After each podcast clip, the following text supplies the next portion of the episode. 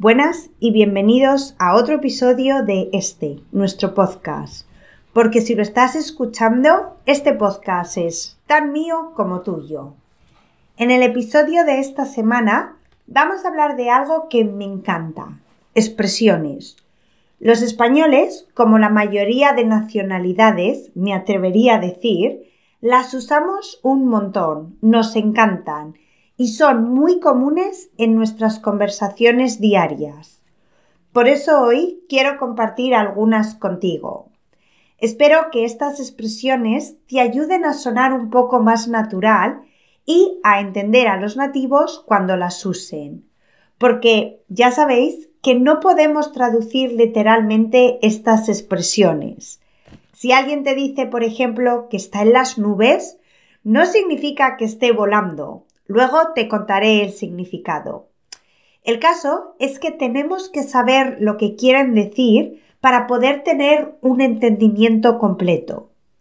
Además, las expresiones de las que te voy a hablar hoy tienen algo en común, y es que todas ellas usan el verbo estar.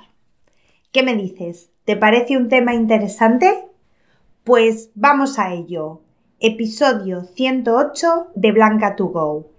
Expresiones comunes con el verbo estar. Por cierto, antes de empezar, un recordatorio de que a veces las expresiones pueden ser muy locales. Las expresiones de un área no se entienden en otra y lo mismo entre países. Expresiones muy comunes en España igual no tienen significado o tienen uno distinto en Perú y viceversa. Entonces, quiero que quede claro que aunque las expresiones que he elegido para este episodio funcionan en España y me he intentado asegurar de que tienen un carácter nacional, es decir, que se entienden en todo el país, no puedo asegurarte que en otros países hispanohablantes se entiendan igual.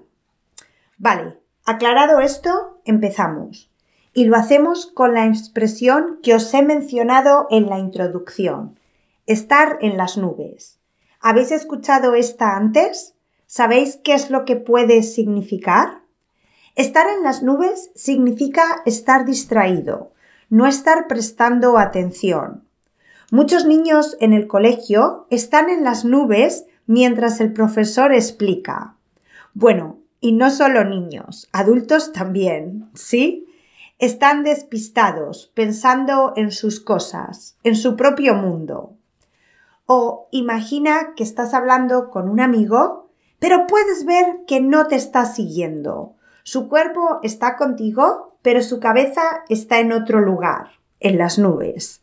Para traerlo de vuelta a la conversación, puedes decir, despierta, que estás en las nubes y no me estás haciendo ni caso. Esta segunda es una que yo uso un montón. Estar hasta las narices. Estar hasta las narices significa estar harto, que puede tener diferentes connotaciones, como estar aburrido de una situación, estar desencantada, estar un poco frustrada. Como veis, es bastante multiusos.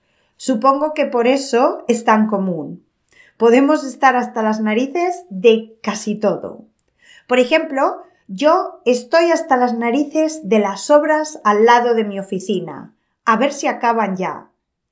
También, cuando en Edimburgo llueve unos cuantos días seguidos, puedes escucharme decir estoy hasta las narices de la lluvia. Y el otro día una amiga me dijo que estaba hasta las narices de su jefe después de que otra se quejara de que el proyecto en el que estaba trabajando estaba tomando más tiempo del que esperaba y estaba hasta las narices de trabajar en él. ¿Y tú? ¿De qué estás hasta las narices hoy? ¿Qué te está molestando?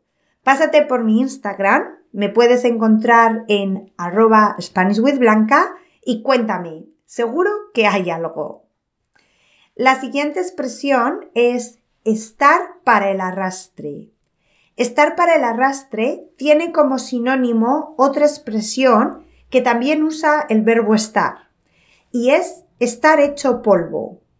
¿Has escuchado alguna de ellas? Estar para el arrastre y estar hecho polvo significan estar cansado, pero normalmente indican un cansancio extremo, es estar agotado.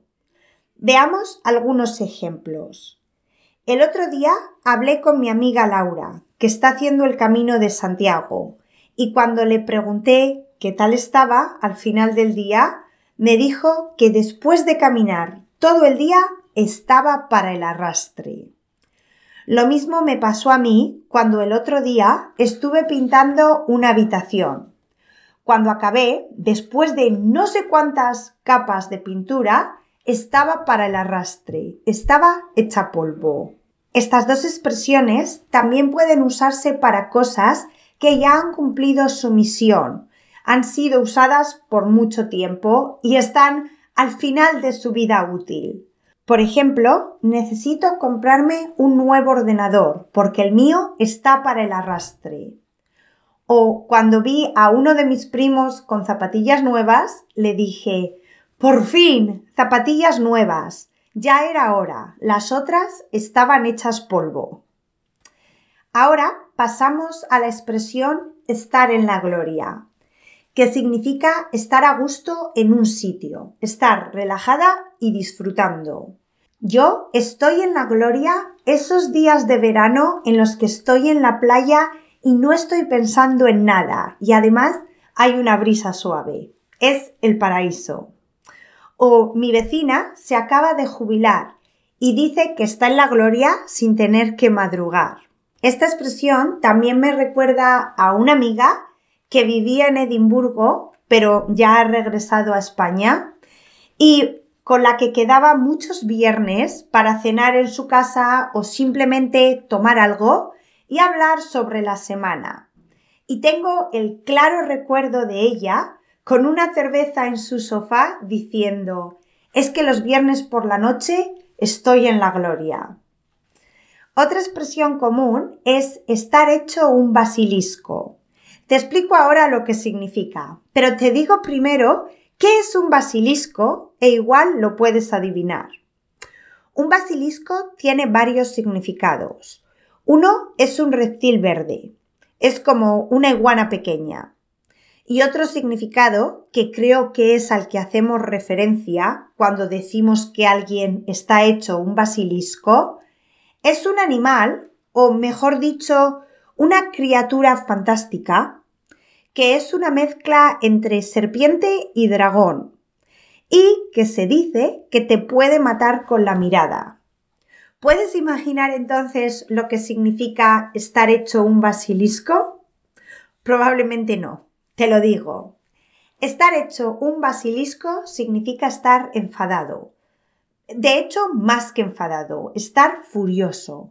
Por ejemplo, si estás pensando en pedir a tu jefe unos días de vacaciones, después de una reunión no muy buena de equipo, uno de tus compañeros podría advertirte diciendo Mejor no le preguntes hoy. Después de ver los resultados del último trimestre, está hecho un basilisco. O si llegas a casa y uno de tus compañeros de piso está enfadado, otro de ellos te puede avisar diciendo no entres a ver a Miguel. No le han dado el ascenso y está hecho un basilisco. Por último, tenemos la expresión estar al tanto, que significa estar informado saber algo o conocer los detalles de una situación. Vamos a ver algunos ejemplos. Si una de tus amigas va a tu casa y te pregunta si alguien del edificio se está mudando porque ha visto un camión de mudanzas en la puerta y tú no tienes ni idea, pero tu compi de piso es la típica que sabe todo lo que está pasando, tu respuesta podría ser no tengo ni idea. Si quieres saber algo de lo que está pasando en el edificio, pregúntale a Claudia. Ella está al tanto de todo lo que pasa.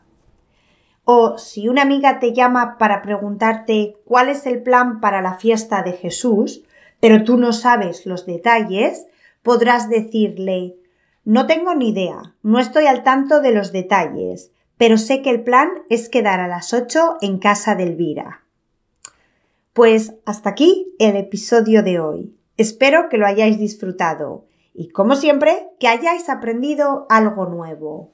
Si ha sido así, os pediría por favor que dejarais una pequeña valoración a este podcast en la plataforma desde la que lo estáis escuchando o unas estrellitas si lo preferís y tenéis esa opción para ayudarme a llegar a más estudiantes.